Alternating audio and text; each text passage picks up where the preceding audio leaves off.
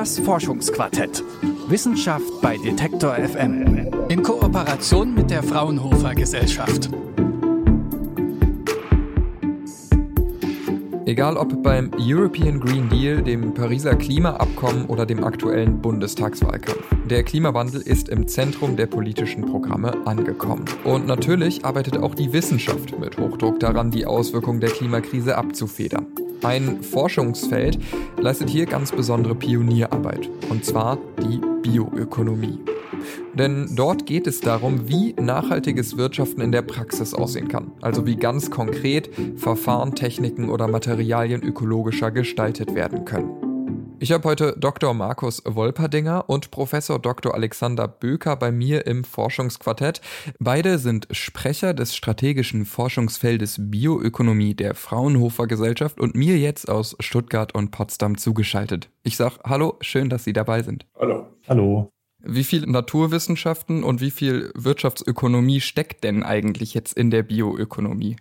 Die Bioökonomie ist ein Schlüssel dafür, dass neue Produkte und Verfahren und Dienstleistungen in allen Bereichen unserer Gesellschaft nachhaltig und wirtschaftlich eingesetzt werden können. Insofern ist es immer eine enge Verbindung zwischen den Naturwissenschaften, die eine wichtige Grundlage für all dies bilden, und die Wirtschaftsökonomie, also die ökonomische Umsetzung, aber auch die ökologische Umsetzung dieser Themen in der Zukunft. Und damit sind wir im Grunde auch beim Dreiklang, nämlich der Nachhaltigkeit, die ja sowohl sozial als auch ökologisch und ökonomisch fundiert ist. Und dafür bilden die, die Naturwissenschaften natürlich die Basis. Sie versuchen ja aktiv aus einer naturwissenschaftlichen Position heraus sozusagen die Wirtschaft der Zukunft, wenn man so will, zu beeinflussen, sodass sie eben äh, ökologischer und nachhaltiger wird. Funktioniert dieser Ansatz oder gibt es da auch Situationen, wo Sie mit Ihrer Forschung auf taube Ohren stoßen, sodass beispielsweise zum Beispiel ein super Verfahren entwickelt wird, aber es springt einfach niemand drauf an? Gibt es äh, diese Momente? Ich denke, diese Momente hat jeder Forscher in seiner Karriere schon erlebt, dass er spannende Verfahren entwickelt hat, von denen er meinte, dass die Wirtschaft sie benötigt und die Wirtschaft war dann ganz anderer Meinung. Ähm, ich denke, das ist aber nicht die Problematik. Wichtig ist zu sehen, dass wir mit der Bioökonomie in der Lage sind, ein nachhaltiges und zukunftsfähiges Wirtschaftssystem wissensbasiert aufzubauen und zu gestalten. Und dabei geht die Bioökonomie weit über die Nutzung biogener Rohstoffe hinaus. Im Grunde wird es möglich, mit der Bioökonomie traditionelle industrielle Strukturen anders auszurichten. Und hierfür liefern wir innovative Lösungen. Und da haben Sie vollkommen recht, die müssen natürlich an der richtigen Stelle auch angenommen werden. Und das ist sicher eine der Herausforderungen, da neue Technologien in der Regel immer in Konkurrenz mit bestehenden stehen und diese bestehenden Technologien oft auch schon etabliert und abgeschrieben und damit sehr kosteneffizient sind. Aber, und das ist der entscheidende Punkt an der Bioökonomie, der Treiber hat sich verändert. Der Treiber ist zunehmend Nachhaltigkeit, zunehmend Klimaschutz und zunehmend auch von den Konsumenten ausgehend. Und damit eine, äh, wird eine, eine, eine Pull-Wirkung erzeugt, die in der Industrie auch zunehmend ankommt. Darauf hätte sich jetzt meine nächste Frage bezogen. Ähm, wie ist denn der klassische Ablauf? Kommt die Innovation eher äh, von Seiten der Bioökonomie oder von Seiten der Wissenschaft? Oder ist es so, dass Unternehmen ähm, gewisse neue Ansprüche eben zum Beispiel der Konsumentinnenschaft ähm, auffallen und dann die an die Wissenschaft, an sie herantreten und sagen, wir brauchen hier ein neues Material, einen neuen Produktionsvorgang? Wer ist da der Initiator? Das ist durchaus ähm, zweigeteilt. Also das kommt aus beiden Richtungen. Es gibt natürlich einmal ähm, den, den Treiber der, der Forschung, wie eben schon gesagt, ähm, wo man äh, ganz konkret äh, neue Ansätze verfolgt, gerade wenn es um zum Beispiel biogene Rohstoffe geht und dort äh, sehr gezielt versucht, aus nachwachsenden Rohstoffen neue Materialien äh, zu generieren. Ähm, das passiert natürlich dann immer vor dem Hintergrund ähm, einerseits der ähm, vorhandenen Ressourcen, die ja in großer Menge auch äh, da sein müssen, äh, dann der ökonomischen äh, Umsetzbarkeit, also da kommt dann eben die, der ökonomische Aspekt wieder hinein. Und es ist natürlich so, dass, wie Herr Wolperdinger eben schon sagte, die Kunden, die Unternehmen treiben und entsprechende Ansprüche stellen an zum Beispiel einen entsprechenden CO2-Fußabdruck eines Produktes und äh, dann die Frage an uns herangetragen wird, wie kann der verbessert werden?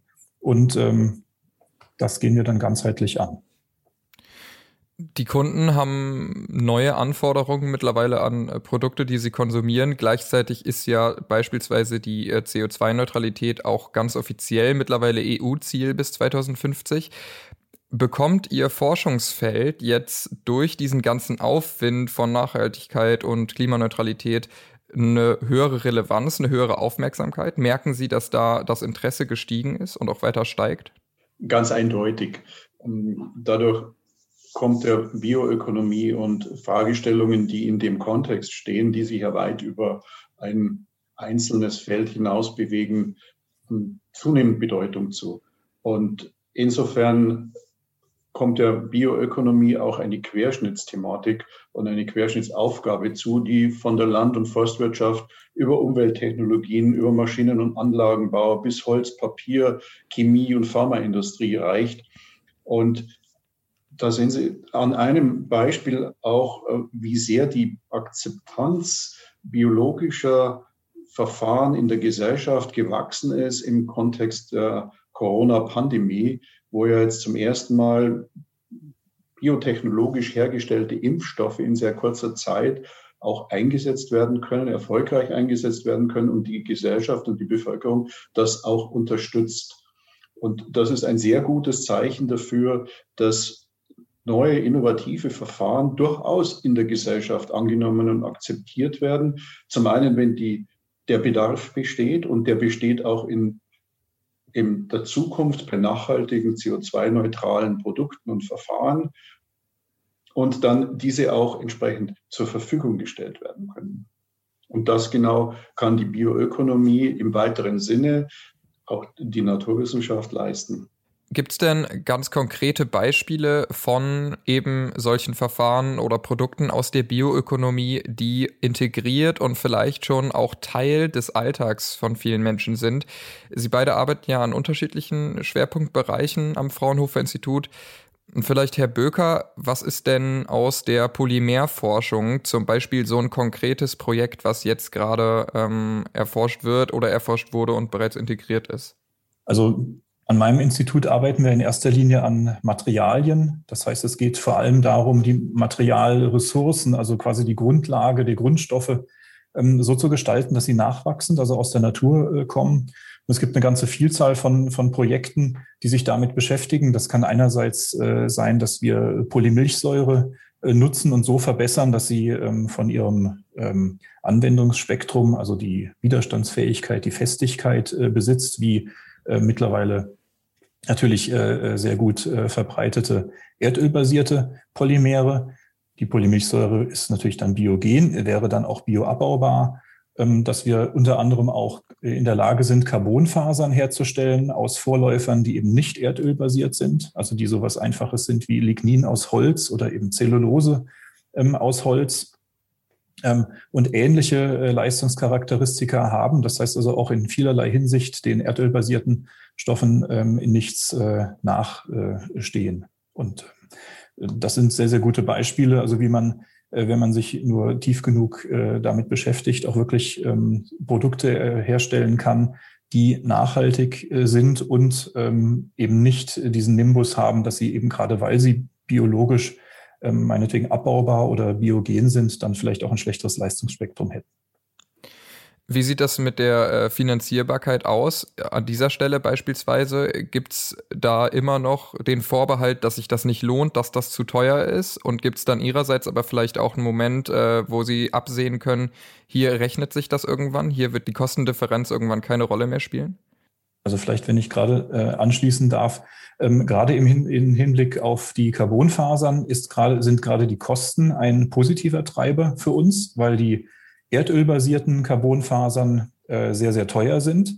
Wenn man in diesem Fall auf einen äh, in sehr großem Umfang, sehr günstig äh, ähm, erhältlichen äh, Rohstoff zurückgreifen kann, wie zum Beispiel äh, Zellulose, dann kann man den Preis von kommerziellen Carbonfasern doch sehr, sehr stark drücken. Und man erlebt äh, dann tatsächlich, dass man also kostengünstig und auch noch klimaschonend äh, schonend ähm, Produkte entwickeln kann. Und das ist natürlich äh, doppelt gut. Herr Wolperdinger, Sie arbeiten im Bereich Grenzflächen und Bioverfahrenstechnik. Gibt es äh, in dem Bereich gerade ein akutes Projekt, was äh, Ihnen besonders am Herzen liegt? Ja, ich würde gerne Ihr Stichwort Grenzflächen aufgreifen. Bei unserem Institut arbeiten wir an mehreren Grenzflächen, die sich in unseren Geschäftsbereichen widerspiegeln. Wir sind im Bereich der Gesundheit aktiv, in der Umweltforschung und Nachhaltigkeit und im Bereich der nachhaltigen chemischen Produkte. Und grenzübergreifend bearbeiten wir gegenwärtig ein Proteinthema, also ein Thema, bei dem neue Quellen für Eiweißstoffe für die Ernährung der Weltbevölkerung erforscht werden, die weggehen von tierischen Proteinen. Und damit treffen wir eben genau diese verschiedenen Felder der Gesundheit, der Menschen, der Umwelt, Nachhaltigkeit der Produktion und aber auch der Stoffe, die dazu verwendet werden, um diese Produkte zu erzeugen. Das ist ein ausgesprochen spannendes Thema, weil sich zunehmend die Bevölkerung zumindest in den entwickelten Ländern abkehrt von tierischen Proteinen und sogar so weit geht zu sagen, sie wollen überhaupt kein Protein mehr essen und wir können mit alternativen Proteinquellen, die nicht tierischen Ursprungs sind, damit Alternativen schaffen. Jetzt stellt sich abschließend so ein bisschen die, die Gretchenfrage, nämlich wenn das Ziel ist, eine nachhaltige Wirtschaft zu schaffen, eine, die vielleicht klimaneutral funktionieren kann, möglichst bald, weil ich meine, ewig Zeit haben wir ja offensichtlich nicht mehr. Wie betrachten Sie die Gefahr, dass das in einer Wirtschaft, die auf den Prinzipien von Wachstum und Konkurrenz basiert, nicht funktioniert? Das ist ganz und gar nicht der Fall. Im Gegenteil, durch eine Veränderung der Ansätze auch der Wirtschaft, des Wirtschaftssystems selbst von linearen Ketten, also von Gewinnung von Rohstoffen, Nutzung und dann Entsorgung von Produkten hin zu einer zirkulären Wirtschaft, also Gewinnung, Produkterzeugung, Kreislaufführung, Mehrfachnutzung, entstehen vollkommen neue Marktmöglichkeiten und vollkommen neue Wirtschaftsmöglichkeiten, so dass sich die, so die Gesellschaft im Ganzen, einschließlich der Industrie, davon profitieren wird.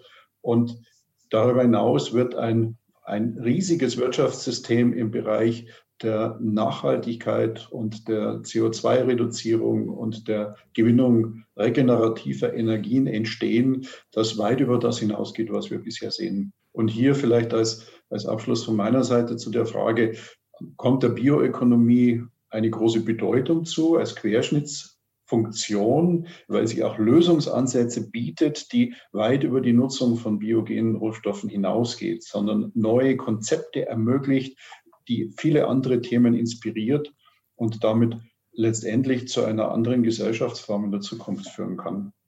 Ich danke Ihnen beiden äh, für Ihre Zeit und äh, dafür, dass Sie hier im Podcast dabei waren. Vielen Dank. Sehr gerne. Danke.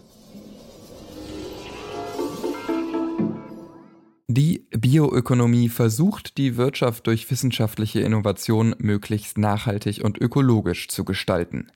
Wie das Verhältnis zwischen Wirtschaft und Naturwissenschaften aussieht, habe ich mit Professor Dr. Alexander Böker und Dr. Markus Wolperdinger besprochen. Beide sind Sprecher des strategischen Forschungsfeldes Bioökonomie der Fraunhofer Gesellschaft. Wenn euch der Podcast gefallen hat, dann abonniert das Forschungsquartett doch gern im Podcast-Player eures Vertrauens und bleibt so immer auf dem Laufenden. Weitere Einblicke in die Welt der Fraunhofer Wissenschaftlerinnen und Wissenschaftler gibt's im Fraunhofer Podcast Forschung erleben, Zukunft hören unter fraunhofer.de slash podcast oder überall dort, wo es Podcasts gibt.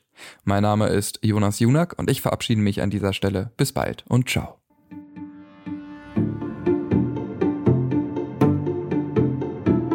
Das Forschungsquartett in Kooperation mit der Fraunhofer Gesellschaft.